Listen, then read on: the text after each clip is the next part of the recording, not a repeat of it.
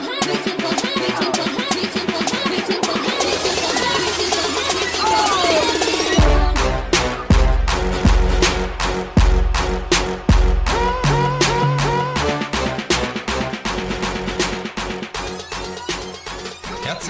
Zu einer neuen Episode bei The Age of Iron. Heute mal wieder ein altbekannter Gast und zwar der Maxi, unser Co-Host ist mal wieder am Start. Frisch nach seinem Wettkampf. Naja, ganz so frisch auch nicht mehr. Aber Maxi, erzähl mal, wie geht's dir? Mir geht's hervorragend. Habe ich mir fast gedacht. Ich weiß nicht, wann ich das das letzte Mal gesagt habe, dass es mir hervorragend geht, aber mir geht's tatsächlich hervorragend.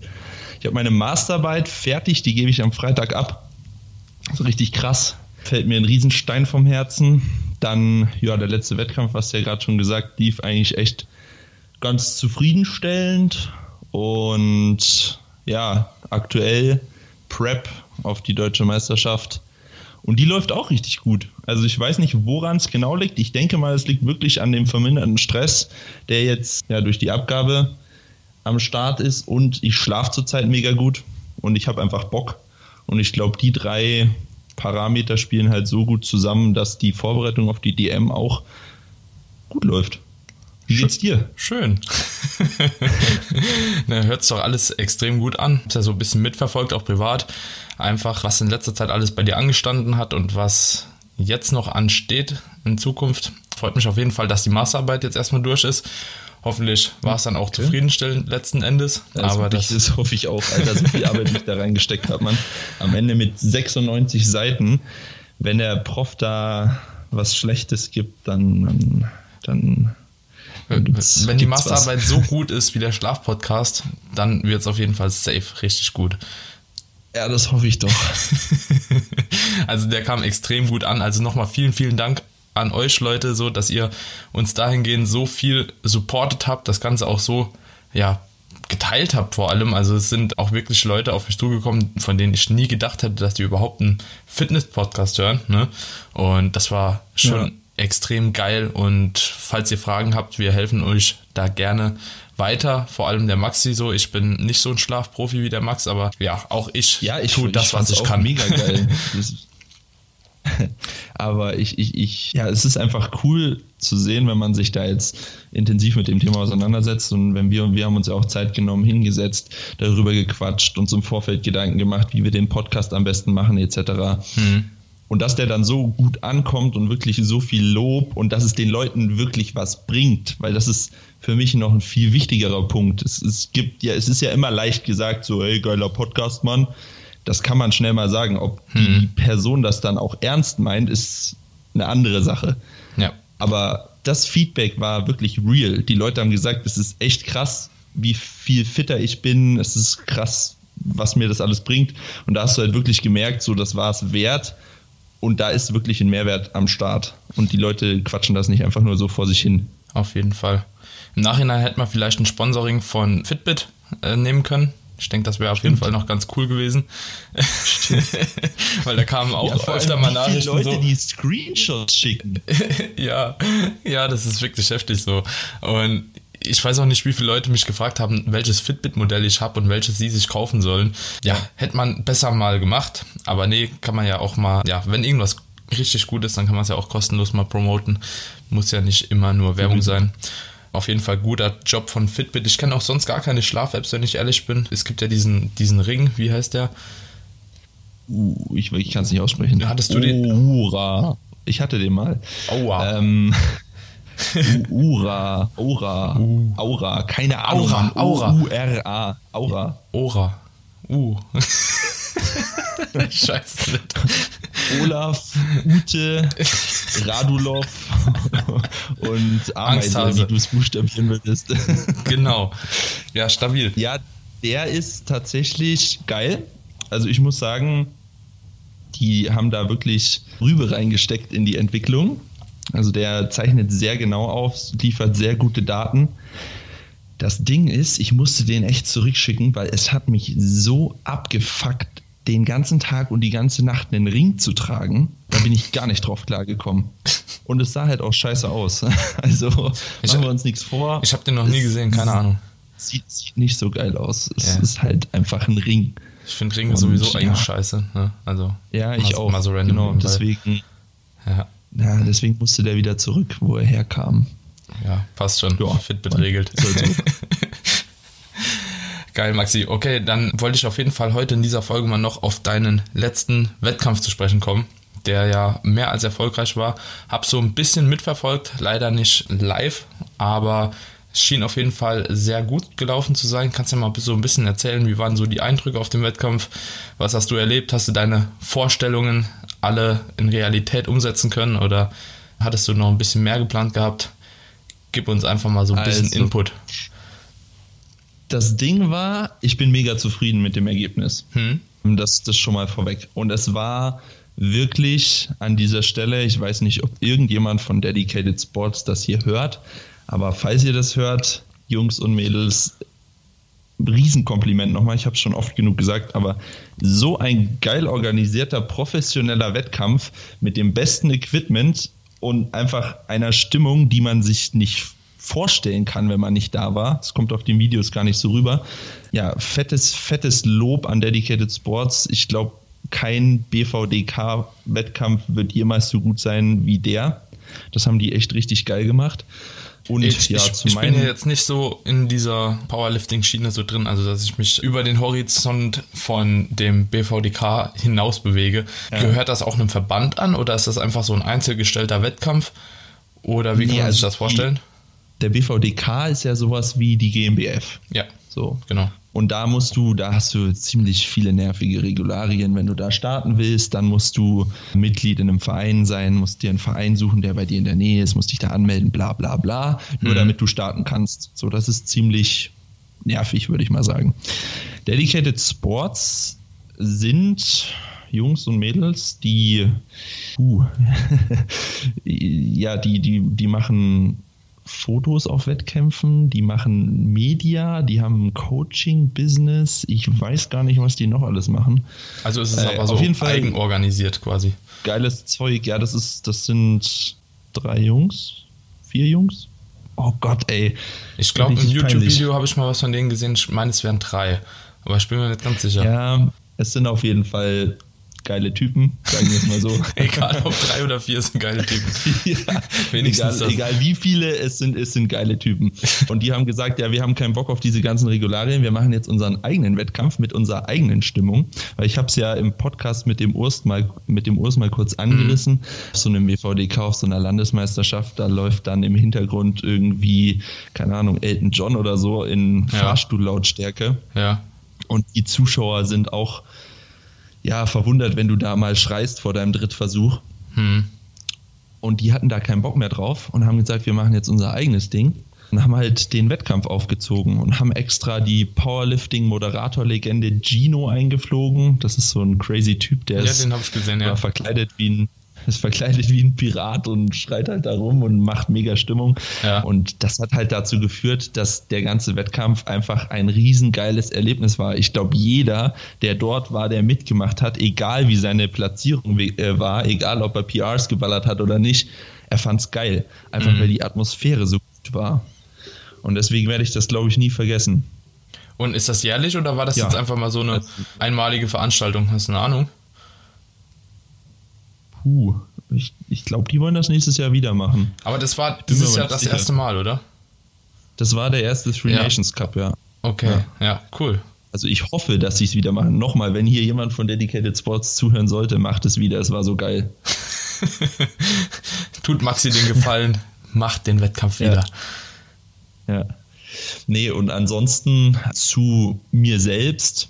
Ich bin relativ ohne Erwartung in den Wettkampf gegangen weil mein nächstes großes Ziel war von vornherein schon die deutsche Meisterschaft, hm. die jetzt Ende April ist.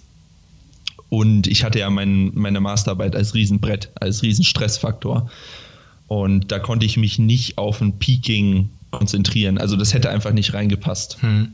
Von daher bin ich beim Wettkampf aus dem Training raus gestartet, eigentlich ohne Vorbereitung. Und ich habe mir beim ersten Mal heben nach der bayerischen Meisterschaft, habe ich mir ordentlich was im Rücken wehgetan. Ich weiß nicht, ich weiß bis heute nicht, was es war, ob es ein Hexenschuss war, ob es irgendwie. Meistens weiß man sowieso nicht. Ganz Ja. ehrlich, also immer wenn man im Rücken verletzt ist oder so, man spekuliert nur so komplett blöd rum, aber oftmals Ja. weiß man es echt nicht. Ist echt so. Ich, ich bin auf jeden Fall hingegangen, wollte wieder einsteigen ins Heben und dann hat es halt einfach direkt das Ticket nach Snap City gelöst. So beim Anziehen, zack, und dann hat es wehgetan. Ja. Und dann konnte ich erstmal ewig nicht heben, konnte zum Glück beugen und benchen und so den Rest machen, aber heben ging halt gar nicht, RDLs auch nicht. Und dann habe ich in der Vorbereitung, also in Anführungszeichen Vorbereitung, nur viermal heben können, davon zweimal schwer. ja. Und dafür lief es dann beim Heben mega geil. Also ich weiß nicht, ob du es gesehen hast, aber Ich ich, habe dann, gesehen, ich habe 302,5, also 666 Pfund gehoben. Das war, das werde ich auch nie vergessen. Nicht, weil es jetzt irgendwie über 300 sind und auch nicht, weil ich denke, dass ich nie mehr heben werde. Ich werde bestimmt mal mehr heben. Es ist auf jeden Fall mein Ziel, mehr zu heben. Aber einfach der Moment mit Gino, mit den Leuten dort, mit dem Feeling, äh, einfach, das hat alles zusammengespielt, dass es einfach ein unvergesslicher Moment war, dieser Lift. Mhm. Den, wenn ich mir jetzt noch die Videos anschaue, kriege ich immer noch Gänsehaut. Das, das, das war so krass. Ja, so hat man so ein Ähm. paar Momente, gerade wenn man so auf dem Wettkampf ist. Also ich kenne das noch bei meiner Kür halt zum Beispiel so. Ja. Die Kür Ja. auf der GmbF, so, die werde ich nie vergessen 2016. Nee, sowas vergisst man auch nicht. 17, das ja. hat man nie vergessen. Mhm. Das, ist, das, sind, das sind Gefühle, die, die kannst du nicht nachstellen, keine Ahnung. Mhm. Vor das allem, was, was, was mir auch mal aufgefallen ist, vor allem in so einer Prep oder so, ich habe immer noch so paar Lieder und paar Situationen im Ko- Kopf, also aus der Prep immer, weil die- Zeit einfach Ja. so extrem prägend ist.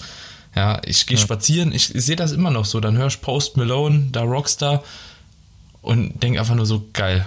Irgendwie, ich vermisse das. Ja. So dieses Gefühl, so, boah, das löst in mir irgendwas aus. Und 2016 hatte ich das gleiche auf dem Weg nach Österreich, als wir da auf die ANBF gefahren sind und da kam von, wie heißt denn dieser, Kokainer Typ, weißt du? Miami Yassin. Genau, kam Kokain am Radio und ich weiß nicht, so, ich habe das Lied, das, das geht mir nie mehr aus dem Kopf, genauso wie das Rockstar. Das sind einfach so manchmal so prägende Momente, gerade in so einer Zeit, die halt für einen persönlich extrem wichtig sind, die einem dann immer wieder irgendwie in den Sinn kommen und man das immer wieder fühlt. So, das das ist wirklich so krass. crazy. Ja, das ist schon geil. Heftig. Naja. Ja, auf jeden Fall lief dann Deadlift lief mega gut, wie gesagt. Squat ist eh mein Sorgenkind. Also ich bin für meine anderen Kraftverhältnisse ein ziemlich schlechter Squatter für einen Powerlifter. Zu schwach, aber das wird schon auch noch irgendwann. Auf jeden Fall war ich wie immer, ich bin vorm, Auf, äh, vorm Wettkampf immer extrem aufgeregt kann das irgendwie nicht abstellen. Das ist auch so ein Ding, wo ich Langzeit dran arbeiten muss. Auf jeden Fall war ich wieder aufgeregt und wollte den äh, Squat Opener auf jeden Fall ins Ziel bringen, habe aber zu hastig die Bewegung eingeleitet und habe ihn dann flach gebeugt. Also ich habe dann dreimal ungültig bekommen wegen fehlender Tiefe und dann ähm, wollte ich im Zweitversuch nicht direkt erhöhen, habe halt nochmal den Erstversuch gemacht. Der war dann gültig und dann im Drittversuch hätte ich nicht noch mal, hätte ich nicht das beugen können, was ich eigentlich geplant hatte, weil einfach der Sprung zu hoch gewesen wäre. Hm. So, es hätte keinen Sinn Ja. gemacht, von 230 auf 250 zu springen. Das macht man, das ist einfach dumm. Ja. So, und deswegen habe ich halt durch den verkackten Opener, der eigentlich safe hätte sein sollen, locker 10 Kilo beim Squat liegen lassen. Aber Mhm. gut, ich meine, aus dem Fehler will ich auch lernen. Und bei der Bench, ja, bei der Bench bin ich halt einfach verkopft ohne Ende. Sobald ich im Wettkampf 180 Kilo drauf habe, fail ich die. Da habe ich so eine mentale Blockade. Ich habe 175 im zweiten gedrückt. Das war also so easy. Keine Ahnung, das war eine RP 8 oder so. Also die 180 hätten safe drin sein müssen. Aber dann hebe ich das Gewicht raus, beziehungsweise der Spotter hilft mir beim Rausheben und dann lege ich drunter. Und bei den Sätzen davor denke ich nichts. Da konzentriere ich mich komplett. Und dann weiß ich, es sind 180 drauf, dann lege ich drunter und denke mir so, okay, mhm, das sind jetzt 180. Ja, lass mal, lass mal nicht schaffen. Und dann schaffe ich es nicht. Das ist so, das ist so dumm. Ja. Weil im Training habe ich so oft bewegt, im Training habe ich auch schon so viel mehr bewegt, aber gut. Ja. Im Wettkampf ist halt auch noch eine Sache, wo ich dran arbeiten muss. Aber alles in allem, ich bin in meiner Gewichtsklasse Zweiter geworden. Ich bin von den Männern overall Vierter geworden, was mich sehr ja, froh macht, weil ich in einem Overall-Feld gestartet bin mit Leuten, die eine Riesenerfahrung haben mit, mit, mit krassen Athleten, mit, mit Pascal Su, mit Friedrich von Henning. Und ja, die, klar, es war mein dritter Wettkampf. Die Jungs trainieren schon ewig, die haben schon ein paar mehr Wettkämpfe auf dem Buckel. Die mhm. haben halt einfach mehr drauf. Und von daher habe ich eigentlich so das Beste rausgeholt, was ging. Hört sich auf jeden Fall extrem gut an. Also Ganz ehrlich, ja, stimmt. Doch, ja. Und ein, eins noch, da, da war noch der Christopher Wirzbicki war noch am Start. Das wird wahrscheinlich keinem was, der wird wahrscheinlich nicht vielen was sagen, aber das ist Mr. Deadlift heißt der auf Instagram, falls ihr den mal abchecken wollt. Der ist geisteskrank. Das ist einer der Top-Lifter der Welt. Also der startet auf den IPF Worlds und überall und ist da oben mit dabei. Und der hat einfach mal stabile 400 Kilo im Drittversuch gehoben. Das, das, war cool. geil, das war geisteskrank. Heftig. Also, das ist wirklich crazy so. Wenn man so die Top-Lifter der Welt sieht, so gerade aus Amerika und so, das ist halt nochmal eine komplett andere Nummer, ne? Also, mhm. dich für ein BVDK irgendwie zu qualifizieren in Deutschland ist ja so eine Sache. Und in Amerika, Alter, da kommst du, glaube ich, kommen die Besten Alter. aus Deutschland nicht mal so ins Qualifying rein, glaube ich, ne? Du hast, das du ist hast, so crazy. glaube ich, wenn mich nicht alles täuscht, ist die Norm, dass du auf den Nationals in den USA starten kannst, glaube ich, so hoch wie die Norm bei uns in Deutschland in den Bundeskader ja, zu kommen. Ja, ich glaube sogar noch einen Tick höher. Aber ich, wie gesagt, ich kenne mich auf jeden Fall ist krass. nicht so aus, ja. Aber, ja, aber cool. Das, das, ist auf jeden Fall einiges aus. Ja, das ist crazy, ganz ehrlich. Aber ist es machbar? Die kriegen es ja auch irgendwie hin. Ne? Ja. Ja, ist halt auch breit gefächert da, ne? Guck mal, wie viele Leute da wohnen, wie viele Leute hier wohnen und. Ja, jo. das sowieso. Gibt es halt mal, mehr mal überdurchschnittliche Athleten, so, weißt du? Wenn es mehr Leute sind, gibt es halt auch mehr gute ja. Leute, so. Das ist halt einfach so. Oftmals. Ja, und Powerlifting ne? ist halt auch noch nicht so groß. Ja. In, in Deutschland. Ja. Also da ist vielleicht auch noch viel, viel Potenzial, was irgendwo versteckt ist, was gar nicht, was man gar nicht sieht, weil die Leute einfach nicht liften, also ja. nicht Powerlifting betreiben. Mich würde mal interessieren, wenn jetzt hier irgendjemand in der Community ist und zuhört, wie viele Leute eigentlich wegen Powerlifting so hier sind, beziehungsweise durch das Powerlifting im Kraftsport dabei sind und wie viel im Bodybuilding dabei sind. So, ihr könnt mir gerne mal eine äh, DM schreiben. Jeder, der durchs Powerlifting dabei ist, ich würde mir einfach nur mal gern so einen Überblick machen, weil ich glaube, es ist tendenziell doch noch deutlich weniger wie im Bodybuilding, aber aktuell glaube ich relativ steigend, ne? Es ja. läuft progredient nach vorn. Ja, das auf jeden Fall. Ich finde es auch. Hört, ja, hört. Voranschreitend halt, ne? nee, nicht. Ja. Das ist ein Wort, was ich tatsächlich heute zum ersten Mal höre. Echt? Krass. Ja, tatsächlich. Cool. Deswegen. Ich, ich fühle mich schlau. Geil. Das, das kommt auch ja. nicht so oft in dem Leben vor, aber geil. Ja, auf jeden Fall. Ähm, jetzt geht dann die Prep los für die deutsche Meisterschaft, beziehungsweise bist ja in der Prep. Und ich glaube, auf der deutschen Meisterschaft wirst du nochmal richtig abreißen. Also ich habe es einfach so ein Gefühl, weil ich halt auch. Ich denke ich auch. Extrem viel auf diese Masterarbeit zurückführe. Ne? Extrem viel Stress, extrem viel Blockaden, ja. extrem viel Schmerzen auch, die irgendwie mal im ja. Training aufgetreten sind, hat oftmals meiner Meinung nach was mit Stresssituationen zu tun, mit Situationen, Definitiv. wo du halt eben einfach den Fokus auf andere Sachen legst und selbst wenn du halt im Training trotzdem irgendwie dabei bist, ist im Hinterkopf, im Unterbewusstsein immer noch, oh, ich muss noch eine Masterarbeit schreiben. So was bei mir auch mhm. beim Staatsexamen und ich habe auch im Coaching so den Eindruck, immer wenn die Leute in einer stressigen Situation sind, auch wenn sie sagen, ja, das Training läuft trotzdem, ich gehe trotzdem ins Training und so, kriege ich noch unter, aber aktuell halt, wenn ich schon höre, immer aktuell halt viel Studium und viel Stress und Klausurenphase und so und die Leute dann immer parallel schreiben, oh ja, hier habe ich mir ein bisschen wehgetan, da habe ich mir ein bisschen wehgetan, vorher drei Monate ist ja. alles gut und das so, so langsam bildet sich da auch von meinen Erfahrungen her so ein kleines Muster, dass halt eben solche Phasen doch die Progression einschränken und vor allem halt eben auch Schmerzen irgendwie deutlicher machen oder in, man in dieser Phase einfach mehr schmerzanfällig ist, ne? Weil im Endeffekt sind Schmerzen ja meistens auf oder auf das Nervensystem zurückzuführen und jetzt nicht prinzipiell auf eine Struktur immer. Ne? Also so eine mhm. Struktur tut an sich ja erst weh, wenn sie jetzt zum Beispiel gerissen ist und die Schmerzstoffe halt ausgestrahlt werden oder ausgeschüttet werden. So, aber an sich eine Struktur ja. tut ja bis dahin nicht wirklich weh, so, ne? Und das ist dann halt doch mehr das Nervensystem dann in dem Moment. Klar, das hängt extrem zusammen und man kann es wahrscheinlich nicht so aufsplitten, aber da sieht man erstmal, wie stark eigentlich so eine stressige Phase in dem Moment auf den Körper halt auch auswirkt, also sich auswirkt. Ne? Das ist schon. Ja, das ist übrigens, was ganz kurz off-topic, aber ja. eigentlich nicht off-topic. Ähm, das ist auch das, warum man Muskelkater am zweiten Tag nach einer harten Beinsession zum Beispiel immer noch stärker spürt, weil eben die Mikrotraumata schon vorhanden sind, aber die Botenstoffe noch nicht komplett ja abgesondert oder ja, ja. Ausgestoßen, wie auch immer man es nennen möchte, ja. wurden. Und deswegen ist da der Muskelkater noch härter. Ja. Das ist nur so am Rande. Das ist mir gerade gekommen, als du das erklärt hast. Hm, ja, ja, das ist, ähm, hängt schon alles aber, ziemlich stark zusammen. Ne? Ja, vor allem, es ist, war halt auch einfach keine Priorität. Ja. Man muss ja immer, man ja. kann nicht, man kann nicht viele wichtige Sachen auf einmal priorisieren, da leidet immer irgendwas. Ja. ja. Und jetzt zur DM hin bin ich fertig mit dem Studium. Ich werde mich auf Jobsuche begeben aber realistisch gesehen fange ich eh nicht vorm 1.5. an. Und das ist halt dann genau die Zeit von der Prep, also habe ich da keine große Belastung in der ja. Prep und kann mich da voll drauf fokussieren. So und dann habe ich noch ein Peaking, was auch noch dazu kommt und dann, dann wird das Ding abgerissen. Mhm. Ja, das sind so die optimalen Voraussetzungen, die man eigentlich haben muss, um in eine Prep zu starten. Ne?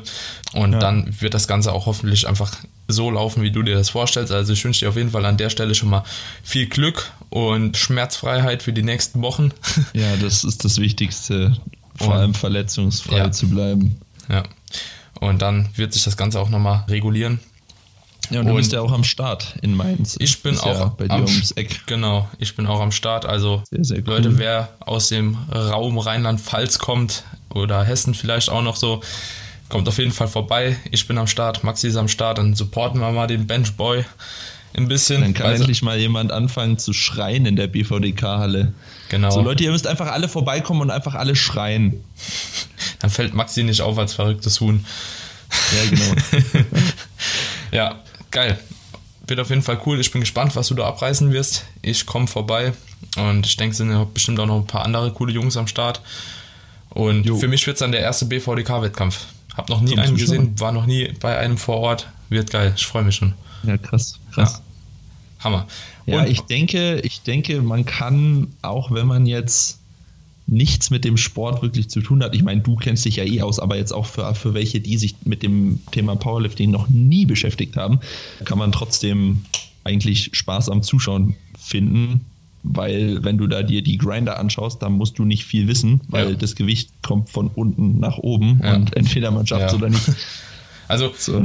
der Seba hat auch mal gesagt, so jeder, der auch im Bodybuilding ist und vielleicht auch nicht unbedingt so ein Bühnenathlet mal werden will soll, oder auch Bühnenathlet ist, sollte sich das auf jeden Fall mal anschauen. Einfach für den Übertrag. Also er sieht da auch einen starken Übertrag ins Bodybuilding, ich auch. Ähm, ja, ich auch. Und dementsprechend ja. finde ich das extrem geil und ich freue mich wirklich schon drauf, das mal live zu sehen und vor allem dann halt auch gerade eine deutsche Meisterschaft dann direkt mal live zu sehen und ja, nicht so eine reine Faltmeisterschaft oder so, obwohl die wahrscheinlich auch gut sein können, aber ja, ja das bestimmt. macht dann nochmal ein bisschen bestimmt. was her, so, ne? Geil, Maxi, freut mich auf jeden Fall. Jetzt haben wir natürlich auch noch ein bisschen was vor, ne? Wir haben gesagt, wir machen dieses Mal nochmal ein Q&A haben jetzt schon 25 Minuten verquatscht. Ich wollte eigentlich auch noch so ein bisschen über die Prep labern, aber ich warte mal, bis ich reingestartet bin und dann gibt es auf jeden Fall meinerseits die ersten Informationen auf meine Bodybuilding Prep. Dann können wir ja immer so einen kleinen Prep Talk die nächsten Wochen ja, auf stimmt. jeden Fall machen. Das wird, denke ich, gut. ganz witzig. Und heute ziehen wir auf jeden Fall nochmal ein QA durch. Hab ein paar coole Fragen bekommen und ich denke, das wird jetzt teilweise lustig und teilweise auf jeden Fall auch aufklärend für viele Leute so, wie es sein soll, damit die Leute hier nicht einschlafen. Eine Sache noch, ähm, ich hatte im Vorfeld des Podcasts erwähnt, dass der eine oder andere Mythos aufgeklärt wird, aber das haben wir uns entschlossen zu verschieben. Aber das kommt, Leute, wir haben euch nicht vergessen, für alle, die jetzt irgendwelche Mythen noch unter diverse Bilder oder was weiß ich gepostet haben, das ist nicht vergessen, das machen wir noch. Safe, safe. Ja, wir haben einfach aktuell so viele QA-Fragen reinbekommen und das letzte Mal in diesem Wien QA, da haben wir gar nicht so viel bearbeitet bekommen, weil es halt sehr umfangreich war und deswegen möchte ich dieses Mal auf jeden Fall noch so ein paar QA-Fragen abarbeiten, bevor wir dann mit so einem Mythen-Ding starten. Und ich denke, da können wir auch eine eigene Reihe draus machen. Ja, auf jeden Fall. Mythbust Sag mal, was ist das eigentlich für eine Kacke? Da gibt es auf Instagram irgendeinen neuen Bot von irgendwelchen komischen Wannabe-Influencer-Heinis. Ja. Der in diese Fragekästchen immer Hi at the Benchboy reinschickt. Was soll das, Mann? Das regt mich richtig auf. Das, das ist dein größter Fan. Ja, aber vor allem, warum schreiben die denn den Namen dazu? Ja. Welcher Hirni hat sich diesen Bot ausgedacht, den Namen da dazu zu schreiben? Weißt du, ein einfaches Hi, Hi wäre Really love your posts. Ja, genau, Ja. sowas. Ja, ja. Alter, hau ab, Mann. Ja. Check, check my page 2. So, Ja, Alter, im Leben genau. Auf jeden Fall, ey. Ich bin mega interessiert. So, Maxi, komm, wir starten mit der ersten Frage. Und zwar, how big, how big is your bicep? Ja, Gestellt von The Genau. Benchboy. Schöner ja Random. ey. musste ich, das, konnte, das konnte ich mir nicht nehmen lassen. also, Die Frage ist ja an dich, how big is your bicep? Gute Frage. Geschrumpft zum letzten Mal ist er nicht auf jeden Fall. Leute, die Frage kam, also ich denke, viele waren ja einfach, um uns auf den Arm zu nehmen. Aber ich glaube, die Frage habe ich neun oder zehn Mal bekommen jetzt. How big is are your bicep? Oder how big are your bicep? Manche schreiben Okay. auch, how big is äh, are your triceps? Auch stabil? Einer hat geschrieben, how big is your musculus biceps brachii? Oh, der ist kreativ, der Junge. Der ist, der, der ist auf jeden Fall stabil am Start. Also sind noch ein paar dabei, aber das ist crazy. Geil. Maxi, jetzt bevor wir hier weitermachen, habe ich direkt die erste Frage und ich denke, das ist relativ wichtig zu beantworten, weil ich die Frage locker 10, 15 Mal gestellt bekommen habe. Und zwar, was sollen Schichtarbeiter machen? Ja, ich glaube, wir haben es in dem Schlafpodcast schon mal aufgeklärt, aber was können Schichtarbeiter besser umsetzen oder was, auf was sollten sie mehr achten als andere Leute? Ja, das Ding ist, es gibt ein Modell für Schichtarbeiter, das ist extrem praxisfern, aber funktioniert am besten. Und zwar einfach den, einen eigenen Rhythmus kreieren. Das heißt, das Schlafzimmer, wenn man schlafen geht, komplett dunkel machen, jegliche Lichtquelle raushalten und in der Wohnung mit Tageslicht arbeiten. Also wenn man zum Beispiel jetzt in der, in der Nachtschicht arbeitet, dann muss man ja letztendlich am Tag schlafen und dafür sollte man auf jeden Fall alles komplett abdunkeln. Ist halt schwierig, Mhm. weil wenn es draußen komplett hell ist und wenn man auch einkaufen gehen muss und sonstiges, dann wird man immer Ja. Tageslicht abbekommen. Ich glaube, Also- realitätsnah ist, denke ich, einfach auf jeden Fall das Schlafzimmer abdunkeln, vielleicht vorher nochmal gut durchlüften, also so die Klassiker, Ja. dann Oropax in die Ja. Ohren knallen, ne, dass man einfach gar nichts mehr hört. Schlafmaske vielleicht Schlafmaske auf jeden Fall und dann würde ich definitiv immer gleich lang schlafen. Wenigstens das, also dass du immer gleich lang schläfst, egal in welcher Schicht du halt bist. So, Ja, ne? du musst halt wirklich versuchen, dass du dir wenigstens fixe Einschlaf- und Aufwachzeiten legst. Die sind in dem Fall noch wichtiger als für uns normal Arbeitende, sage ich mal. Und gegebenenfalls kann man auch noch mit Melatonin oder so arbeiten.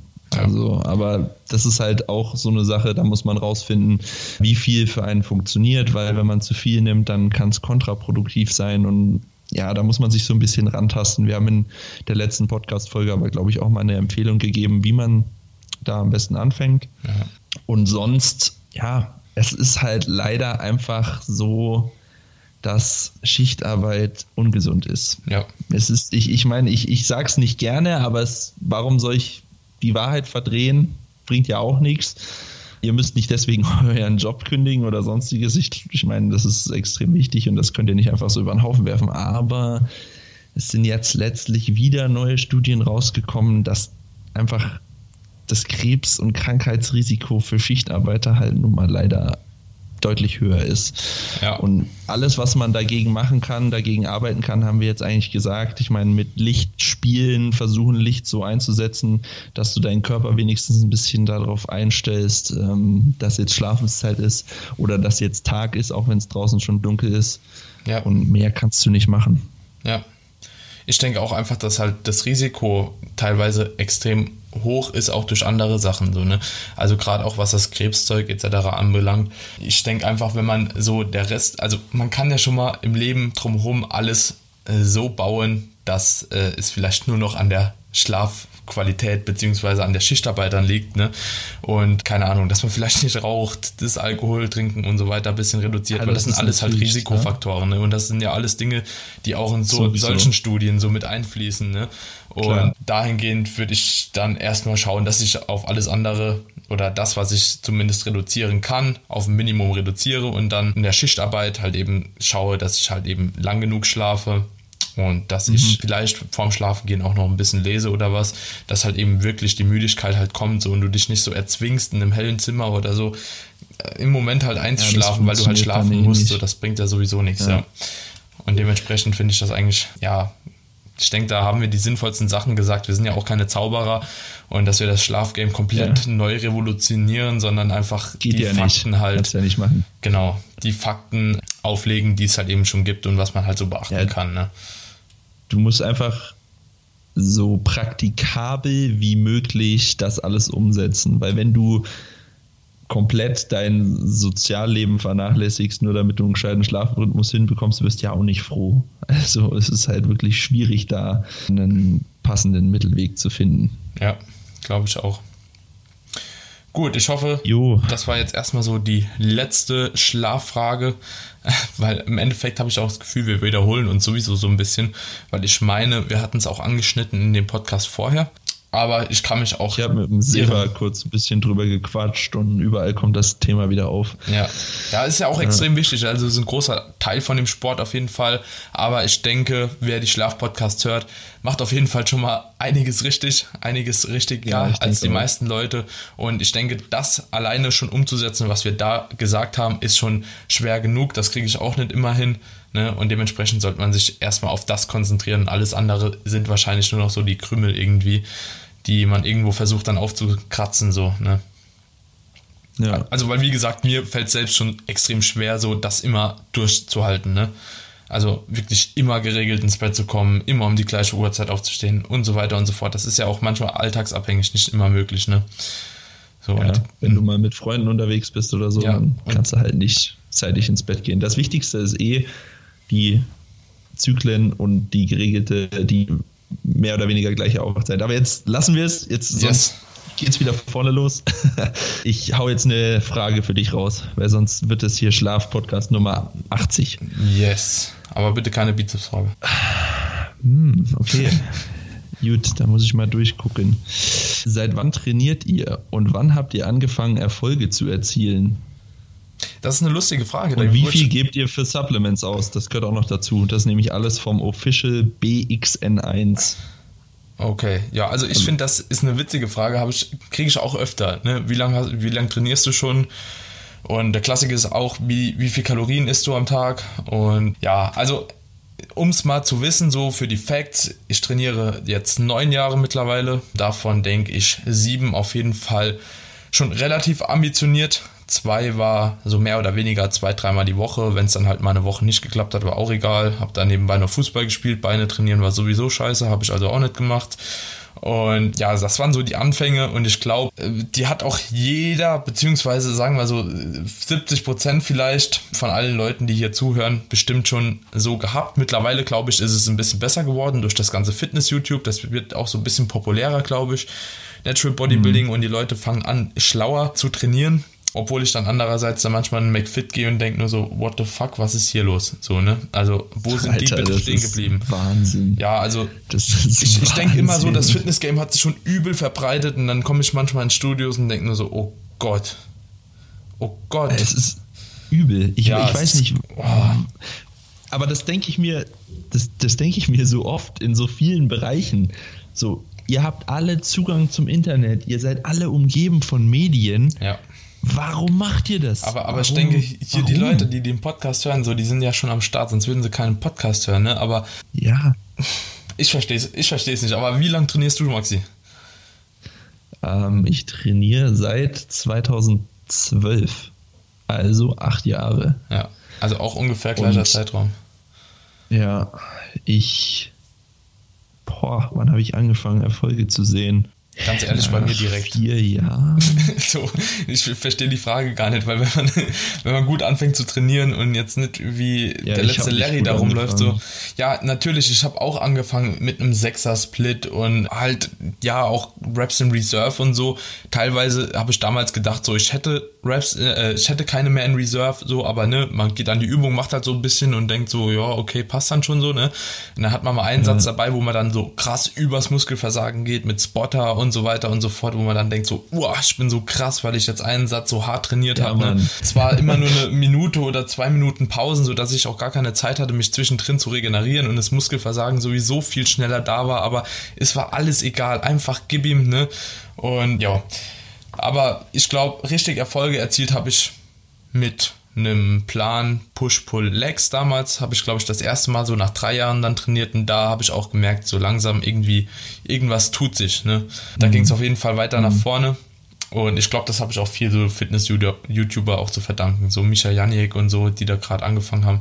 Da habe ich mir auch schon viel abgeguckt damals. Ja, ja, das Ding ist halt, keine Ahnung, ich kann die Frage nicht mal wirklich beantworten, wann habe ich angefangen, ja, Erfolge zu erzielen, wann habe ich angefangen, richtig zu trainieren, weil wenn du mich fragst, wie ich vor einem halben, äh, vor einem halben, wenn ich, wie ich vor zwei Jahren trainiert habe, ob das richtig war. Das, mit dem heutigen Kenntnisstand würde ich auch sagen, ja, ob das jetzt so richtig war, keine Ahnung. Ich glaube, man kann nie nee. zu 100% richtig trainieren. Nee. Man kann versuchen, alles zu optimieren, so gut es geht, aber zu 100% richtig trainieren, hm, ich habe auch oft mal, ich weiß nicht, ob du das kennst, ich habe oft mal so das Gefühl, dass ich teilweise mittlerweile nochmal Übungen mache, die ich hätte vor, in den letzten drei Jahren auf keinen Fall angerührt. Ne? Da dachte ich immer so, oh, ja. der und der YouTuber macht die nicht und die und die Übung ist schlecht, dann okay, ja. ich lasse die auch raus so.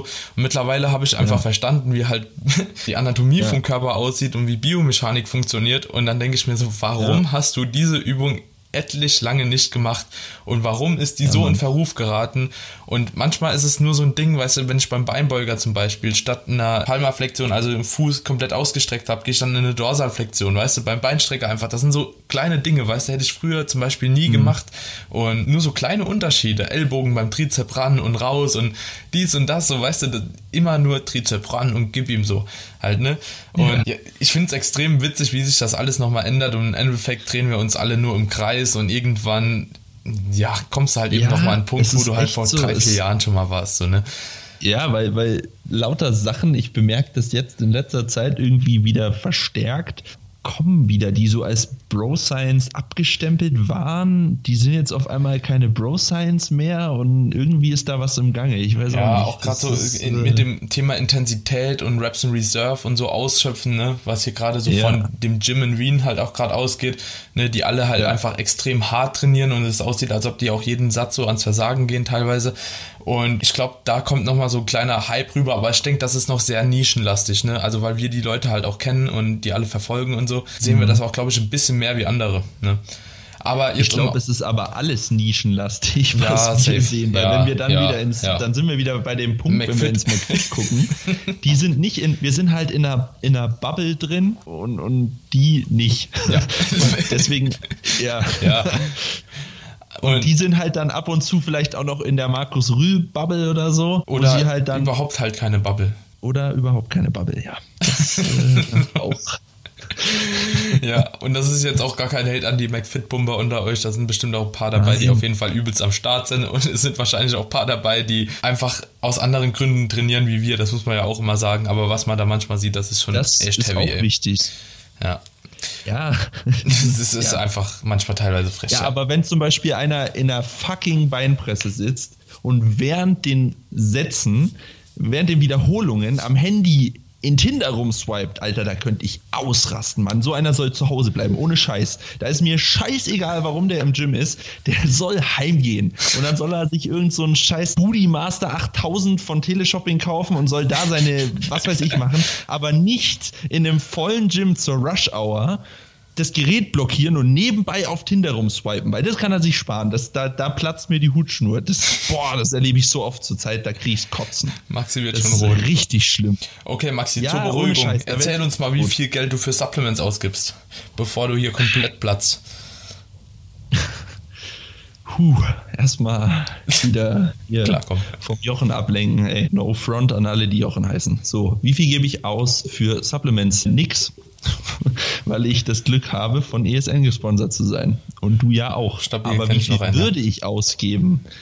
Ich glaube, ich wäre dadurch, dass ich jetzt, wo ich Veggie unterwegs bin, Whey als Haupteiweißquelle habe, wäre ich schon bei keine Ahnung, 100, 120 ja, Euro im Monat. Also ich, ich wäre schon ordentlich dabei.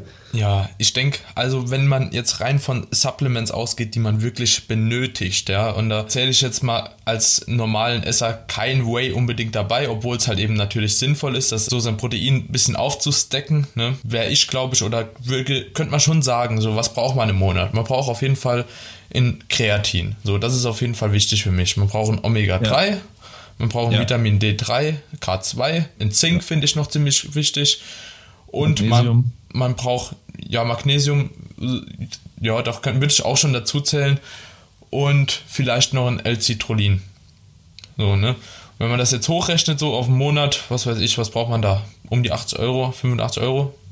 Ja, ich denke so, schon. Ich denke, da bist du im Monat dabei. Du musst ja nicht alles so extrem hoch dosieren, weil Vitamin D3, K2, was ist da drin? 90 Kapseln oder so, nimmst du eine oder zwei ja, pro Woche. Bist du 90 Tage versorgt. So, du bist auf jeden Fall schon lang am Start. Mit Omega 3 bist du lang am Start. Übrigens, Leute, da der Podcast jetzt am Donnerstag schon rausgeht, fällt mir gerade was ein. Bei Omega 3 ja, hat Fitmart gerade eine extrem geile, ein extrem geiles Angebot. Und zwar gibt es bei jeder Omega 3 Caps 300 glaube ich, bei der 300er Packung. Bei den großen, ja. Eine umsonst dabei. Also, Leute, Omega-3 ist für mich unter den drei wichtigsten Supplements, die es überhaupt gibt. Also, die Chance kann ja, man schon mal nutzen. Ganz kurz, ich muss da noch was zu der Werbung ergänzen. Eine Sekunde. Maxi, Maxi geht sein Handy, Handy suchen. Ich weiß es aber. Auf Kreatin gibt es noch 20% Rabatt. Auf alle Proteine gibt es 20% Rabatt. Auf nee, Aminos nee, nee. gibt es 20% Rabatt. Okay, das auch. und erst. Ja, crash das mich. auch. Hau raus. Äh, nee, nee, nee. Ich, ich wollte nur sagen, dass die Omega-3s von ESN 400 Milligramm EPA und 300 Milligramm DHA haben und das ist geil. Weil da müsst ihr drauf achten, weil das ist nämlich das eigentlich Wichtige, dass da die Konzentration in eurer Kapsel stimmt und euch nicht irgendeine Scheiße verkauft wird. So. Ja. Gut, nächste Frage. Also, von der Kira Ortmann. Sechs Stunden zwischen Pre- und Post-Workout bei langem Training problematisch oder okay? Wenn der Total Intake stimmt. Das ist erstmal für mich die Frage, was ist denn der Total Intake? Also bezieht sich das auf Protein oder bezieht sich das auf Kalorien? Ich bin gerade generell ein bisschen. Was? Sechs Stunden, Sechs Stunden zwischen, Pre und Post-Workout. Ja, bei einem langen Training problematisch oder okay. Wenn der Total ja, Intake stimmt. Wie, wie lange trainiert denn die liebe Kira? Sechs Stunden oder was? ja, nee, ja, aber, also ich gehe mal davon aus, dass Training sie nicht direkt ist da vor. schon dazwischen, oder? Also wir haben, ja. wir haben ein Pre-Workout, so dann verdaut ja. sie, sagen wir mal, anderthalb Stunden. Dann geht sie zwei Stunden trainieren oder zweieinhalb. Dann sind wir bei vier und dann muss sie noch duschen, was weiß ich. Und dann zwei Stunden später gibt es erst das Post-Workout. Das ist ja gar kein Problem, finde ich. Wenn du. Null. Nö. Null. also sechs, sechs Stunden finde ich sogar noch ziemlich gut. Also ich hatte schon manche Tage, da ja. waren es acht, neun Stunden so. Also mit sechs Stunden bist du auf jeden Fall schon ziemlich am Start. Ich würde halt schauen, dass du dann relativ zeitnah zum Training vielleicht die letzte Proteinmahlzeit hast. Also ich denke, es ist jetzt auch auf Protein bezogen, weil sie hier den Total Intake halt ja mit erwähnt hat aber ich denke, es geht wahrscheinlich um den Protein-Total Intake und dementsprechend würde ich einfach vorher Protein essen, danach Protein essen. Ich würde mich da auch gar nicht zu sehr stressen, wie lange das vorher ist. Nachher würde ich dann schon schauen, ja. dass es so innerhalb von einer Stunde bis zwei Stunden spätestens dann verleibt ist, einverleibt ist. Aber vorher, keine Ahnung, wenn du halt eben relativ zeitnah vom Gym was Proteinlastiges oder Protein zu dir nimmst, einfach, dann würde ich schauen, dass es halt ein bisschen leichter verdaulich ist, wie zum Beispiel ein Whey oder so. Und wenn du halt eben ein bisschen länger vorher isst und sagen wir mal, du mittags um zwei dir noch eine Mahlzeit kochst, so mit Hähnchen, mit Brokkoli, mit Nudeln oder so, und dann drei Stunden später ins Gym gehst, dann wirst du auch safe noch nicht alles an dem Protein aufgenommen haben. Da bin ich mir eigentlich ziemlich sicher. Und dementsprechend ja. bist du auch dahingehend dann fürs Training gut versorgt. Ne? Ja, und wenn du es nicht schaffst, zeitnah nach dem Training zu essen, dann kannst du entweder dir ein paar EAAs im Training reinballern oder halt einen Shake danach fertig zur Hand haben. Ja. Und wenn du merkst, dass du in den Einheiten an Leistung verlierst, dann kannst du mal drüber nachdenken, da ein paar Carbs intra zu installieren und dann sollte das auch alles gar kein Problem sein. Ja, ich finde, das ist auch so eine, so eine Thematik, die klar irgendwo ihre Bedeutung hat, aber würde ich nie als wichtig erachten. Also nicht als so wichtig, wenn alles drumherum stimmt. Ne? Also da würde ich ja. mir dann eher weniger Gedanken drum machen. Ja, der Stress, den man sich da macht, der ist viel kontraproduktiver als dann das letztendlich in dem Zeitraum von sechs Stunden halt vor allem, ne? Also ja. klar, wenn das zehn Stunden sind, dann kann man sich mal Gedanken ja, okay. machen, ob man vielleicht nicht was anpassen sollte, aber sechs Stunden ist schon noch ziemlich fresh eigentlich. So, da yes. würde ich mir dahingehend keine Gedanken machen. Gut, Maxi, jo. hast du noch was? Ich habe noch was. Wie oft sollte man deloaden? Und wenn man die Frage stellt, dann wahrscheinlich gar nicht. aber ja. ich weiß nicht, also, wie du das siehst, aber ich finde, viele Leute neigen dazu, einen Deload nur zu machen, weil es eine Modeerscheinung ist. Ja, ja. Also das habe ich jetzt auch durch mein Coaching nochmal extrem gemerkt, dass ich viele Leute habe, die vor allem die Auslastung nicht richtig einschätzen können am Anfang. Das, irgendwann gibt sich das, aber gerade wenn man die Auslastung nicht richtig einschätzen kann, dann ist auch das Satzvolumen etc. alles so ein bisschen niedriger eigentlich, ne? Also kann man schon sagen, weil die Sätze mhm. in der in der Zahl einfach weniger anstrengend sind, ne? Wenn man immer statt einer RPI 7 oder 8 eine RPI 5 oder 6 macht und das den ganzen Zyklus durchweckt mit allen Übungen, dann ist das schon relativ kritisch und manchmal ist es halt wirklich noch mehr, also dass man halt eben noch weiter weg von der Auslastungsgrenze ist und das wird dann natürlich immer problematischer. Also ich würde sagen, ein Deload, wenn du vier bis sechs Mal die Woche ins Training gehst, also wenn du das auf jeden Fall schaffst, dann würde ich alle vier bis fünf Wochen ein Deload bei angepasster Trainingssteuerung auf jeden Fall implementieren. Wenn du nur dreimal die Woche gehst und vielleicht nicht mehr so die Menge an Volumen wegschroten kannst, wie jemand, der halt eben fünfmal geht, dann kann man das Ganze natürlich auch noch so ein bisschen rausziehen und vielleicht sechs oder sieben Wochen auch noch draus machen. So, ne? Ja. So würde ich das angehen. Bist du für geplante oder für autoregulative? Autoregulative Deloads, genau. Das war das Wort, was ich gesucht habe. Du bist heute der, der Schlaue in der Runde. Das kommt nicht oft vor. Also vielen Dank, dass ich mich mal so fühlen darf. Das ist ein schönes Gefühl irgendwie. Ja, ich bin in der Regel eigentlich für geplante Deloads mit einer autoregulativen Note. Sprich, erstmal ein geplanter Deload machen, wenn halt eben extrem viele Stressfaktoren mit einkommen und du eben irgendwie aus irgendwelchen Gründen, weil du durchweg zu wenig geschlafen hast, weil du halt eben Stress mit der Freundin hast und so weiter und so fort, halt eben dann frühzeitig mhm. in ein Overreaching oder an das Overreaching kommst, dass man dann eben sagt, okay, man passt eben den Deload nach vorne an, also verkürzt den Zyklus ein bisschen um ein paar Tage und genauso natürlich auch nach ja. hinten hin, wenn man dann sagt, okay, ey, ich fühle mich mega fit, ich habe alles geändert, ich habe alles angepasst, meine Prüfungen sind um, ich fühle mich mega gut, passive Strukturen machen nicht dumm, dann sage ich, okay, passen wir eine Woche nach hinten an. Aber da ist mir immer wichtig, so dass die Leute dann auch wissen, okay, wenn wir jetzt eine Woche reingehen, ne, das heißt, dass ich nicht in zwei Tagen danach irgendwie am Start sein möchte, sondern ja, also dann eine Woche ist eine Woche so, die hat auch sechs Tage, ne? Ja.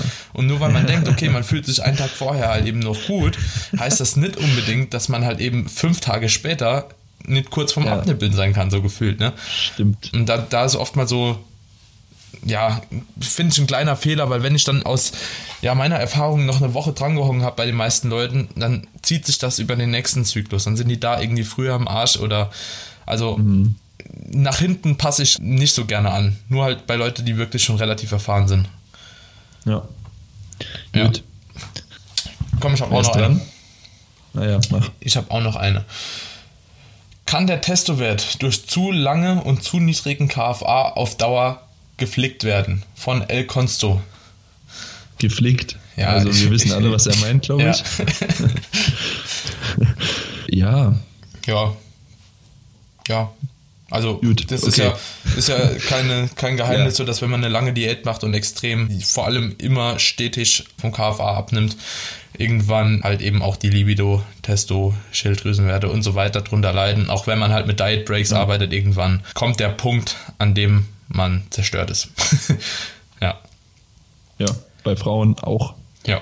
Bei da gibt es ja. dann halt so hormonelle Erscheinungen, dass die Regel ausbleibt, lauter so Sachen. Ist halt so. Ja. Gut, warum heißt du eigentlich The Bench Boy? Ah, ja, natürlich, weil er die Bench immer verkackt auf dem Wettkampf. Was, was ja, ist doch ganz logisch, oder? Ja, ganz klar. Ganz, ganz klar. Das verstehe ich jetzt auch nicht. Machen wir weiter, oder? Herzlichen Dank dafür. nee, aber tatsächlich, weil ich, bevor ich angefangen habe, wirklich Powerlifting spezifisch zu trainieren, habe ich fast so viel gebencht, wie ich gebeugt habe. Und ja, das ist äh, ein Phänomen, was nicht so oft vorkommt, dass man so viel bencht, wie man beugt. Und da war, ich weiß gar nicht mehr, wer es war, aber irgendjemand bei mir im Studio hat dann mir den Spitznamen gegeben, weil er dachte, ich kann nur das. Und, und dann, und halt dann wurde er letztes Wochenende eines Besseren belehrt, ne? Ja, genau. Dass ich eben genau das nicht kann. Geil. Jo. So, naja, komm. so viel aber zu dem, zu dem Namen. Wie ist eure Meinung zum klassischen Pro-Split? Komm, klären wir das auch nochmal kurz. Eine Minute, erklär mal. Oh, Bro-Split meint er wahrscheinlich, oder sie, Fünfer-Split. Fünfer oder ja. Sechser nenne ich an. Wie ja. ist die Meinung? Ja, bei, bei Doug Miller funktioniert es, ne? ja. ja, es geht. Du musst halt ja. genug ballern und ja, ja und sonst Training nichts hat, zu tun haben. Ja. Alles andere muss optimal sein, und, aber das ist halt nun mal nicht so. Und, ja, man muss ja. ja. auch sagen, so die meisten, die halt eben on gehen ne, und eine Muskelgruppe priorisieren, die trainieren sie auch zweimal so. Und da frage ich mich immer, warum dann nicht direkt alles zweimal trainieren so, ne? Also ja, ich weiß gar nicht, wo das herkommt. Ja. Wo kommt das eigentlich her? Also wir sind nochmal, um die Frage kurz abzuschließen.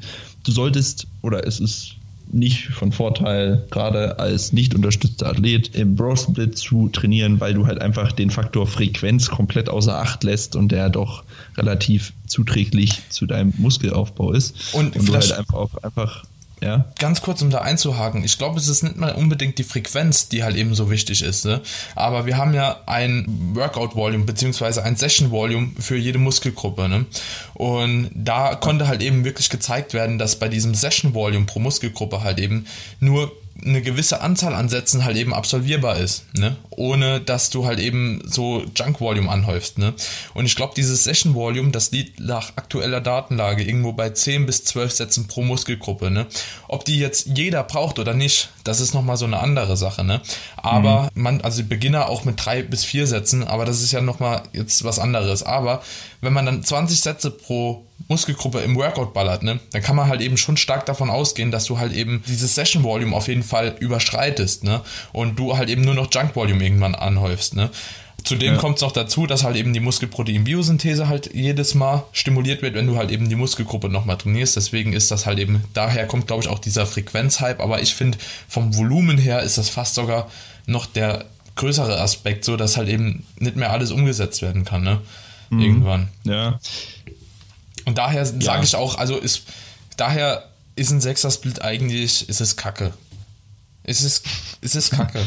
So, man muss es ja sagen. So, man, natürlich ja, wachsen manche davon, ist es extrem individuell, aber für den Schnitt, ja, für den großen Durchschnitt aller Leute, und da bin ich mir auch relativ sicher, es ist fast egal, ob die enhanced sind oder nicht enhanced, ist es kacke. Ende. Punkt. So, gut. das ist auch geklärt. Schön. Eure Lieblings-Bizepsübungen von Romanismus Maximus. Alter, ich hasse ja, Bizeps. Ja, jeder, also nächste Frage. Also, also ich hasse Bizeps auch ganz ehrlich. Es ist so eklig. Bah. Ich finde, du solltest halt einfach so jede Funktion des Bizeps einfach abtrainieren. Sprich, einmal etwas, wo der lange Kopf halt eine größere Stimulation erfährt, sprich mit dem Arm hinter dem Rücken irgendwas, also Oberarm hinter dem Rücken, dann auf jeden Fall eine große oder was ich als wichtiger erachte wie diese Supinationsbewegung ist auf jeden Fall eine Flexion, eine reine Flexion. Deswegen bin ich ein extrem großer Fan von Hammer Curls oder Rope Hammer Curls, auch bei Bizep. Da werden wir manche vielleicht jetzt widersprechen, aber ich glaube, dass die Supinationskomponente extrem überschätzt ist. Allerdings würde ich trotzdem eine Supinationsübung, also mit ja fester, mit einem festen Supinationsgriff trotzdem in den Plan integrieren und das wäre zum Beispiel sowas wie diese Incline Curls oder so, ne? Also mit Rücklage vom mhm. Arm, irgendwas. Jo. Jo. Jo. Trotzdem ist Bizeps kacke. Total scheiße. So. Kommt, kommt ich weiß auch gar nicht, wie man das feiern ich kann. Weiß es ey. auch das nicht. ist so ein ekliges Gefühl. Gut. Bizep und Waden. Ja. Und Split Squats. Die Augen. Ja. Split Squats sind auch. Einfach als Muskelgruppe definiert, ne? Und Split Squats. Ja. Ne? So. genau. Ja, stimmt, geht ja um Muskelgruppen. So, du noch eine, ich noch eine, dann sind wir fertig. Und zwar, das ist keine Frage, aber Karnivore versus vegan, vegane Diät. Ja. Ja, was? Was? Ja, ja, das, das ist die Gegenüberstellung natürlich. Ja. ja, von wem kam die Frage? Prinz Franz. Prinz Franz. Also im Endeffekt ist es egal, solange du darauf achtest, alle wichtigen Nährstoffe halt zu dir zu führen. Ne? Und ja. als, ja, als Allesfresser, sage ich mal, ist es auf jeden Fall definitiv leichter aber es ist natürlich auch als Veganer möglich mit entsprechender Supplementierung. Wenn du mehr Geld für Supplements ausgeben willst, dann ist, hat vegan keinen Nachteil. Sag mal, ist Carnivore eigentlich Allesfresser oder sind das irgendwie ah, nee, das spezifisch Leute, die nur Fleisch fressen? Weil ah, Omnivore ist Omnivore alles, ist Allesfresser, ja, stimmt, stimmt. Ja, vegan ist besser. Bin ich mir eigentlich ziemlich sicher. Also wenn, wenn ich vegan oder nur Fleisch hätte, so dann ja. safe vegan, oder? safe vegan, Alter. Auch wenn ich sterben würde, aber beim anderen würde ich schneller sterben. Ja, auch, auch einfach, weil die ganzen Pflanzenstoffe etc. halt eben für die Transportmechanismen ah. halt bei Fleischfressern nicht gegeben sind oder nicht in dem Ausmaß. Nee, können ja eigentlich nicht. Also, aber bin ich, mhm. so tief bin ich auch nicht in der Thematik, ja, dass ich sagen würde, das ist für mich jetzt relevant, ne? Also, das ist auch immer so die Sache. Mir ist es auch eigentlich egal weil ich sowieso beides nicht machen will. ich frage mich, was der Kerl vorhat. Also, Grüße gehen raus an Prinz Franz. Sag uns doch mal Bescheid, warum du nur die beiden Dinger zur Auswahl hast. Entweder er verzichtet komplett auf tierische Produkte oder er isst nur Fleisch. kann, man, kann man auch machen. Geil. So, Jetzt noch eine Frage an mich, die ich trotzdem gerne mal beantworten würde. Ich habe ja letztens in Instagram eine Story gemacht und zwar bin ich da auf den Beinstrecker eingegangen und wie Leute es feiern können, bei jeder Übung an eine RPI 0 zu gehen, beziehungsweise REA 0, RPI 10. Und dahingehend hat der Maju in 97 gefragt, warum trainierst du nicht mehr im REA 0 Bereich bei Grund- und Isolationsübungen? Also nochmal zur Aufklärung, das habe ich überhaupt gar nicht gesagt dass ich nicht mehr da trainiere. Bei Grundübungen bei, mit einer REA 0 zu trainieren, ist sowieso bescheuert. Ja, also mal so an der Stelle. Ne? Also wer eine Kniebeuge mal auf einer REA 0 machen möchte, viel Spaß. Viel, viel Spaß.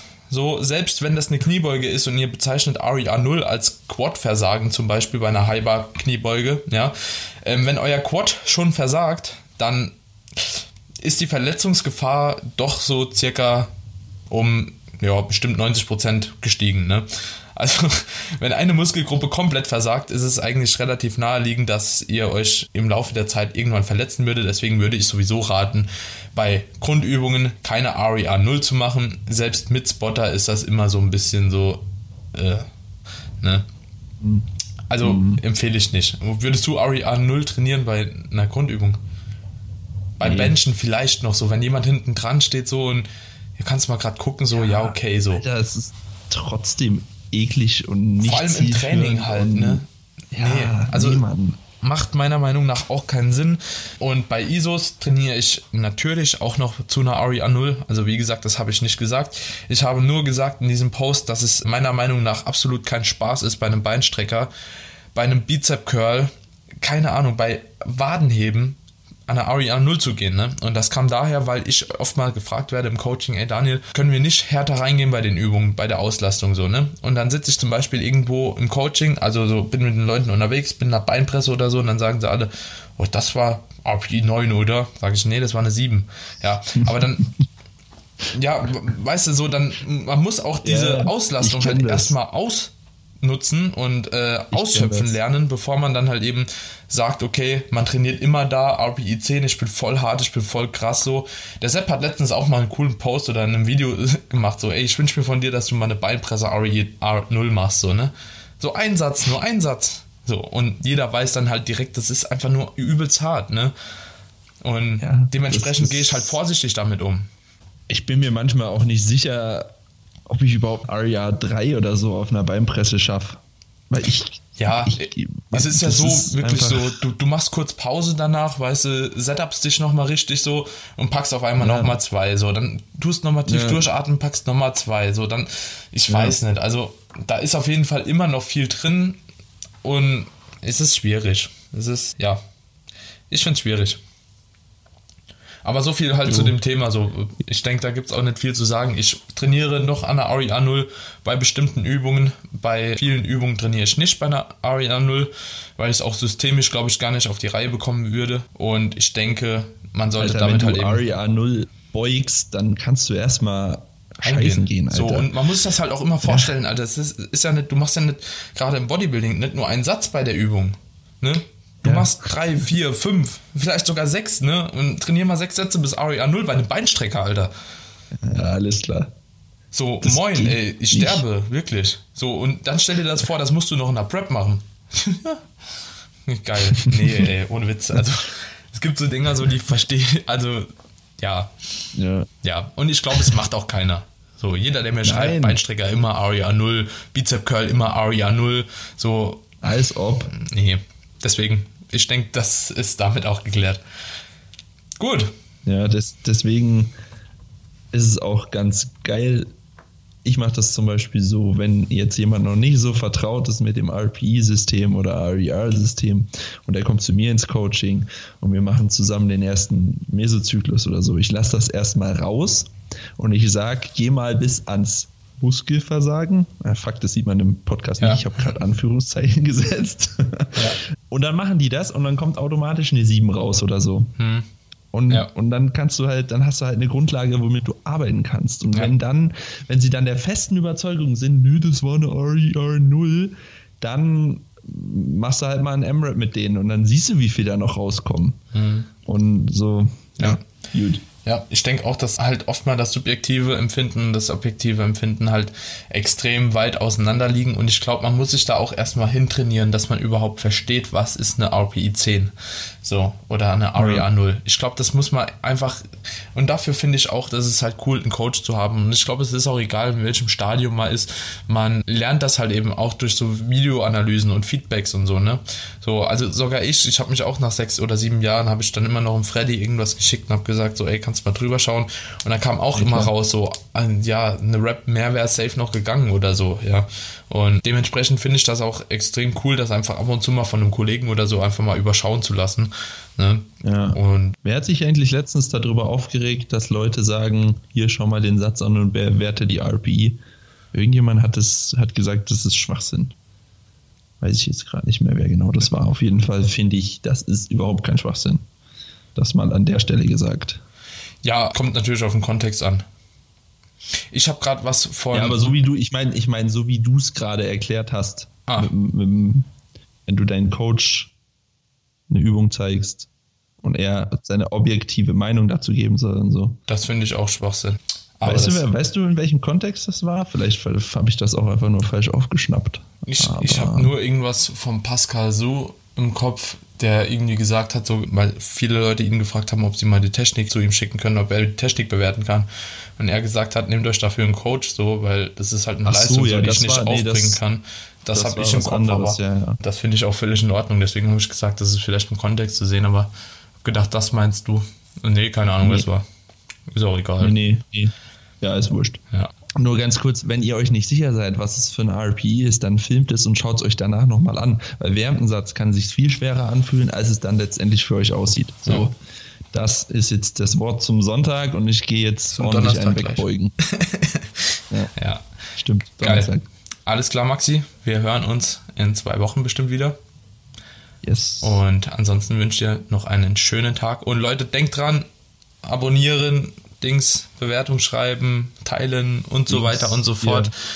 dass der Podcast wachsen kann und wir auch weiterhin für euch Content abdrehen können.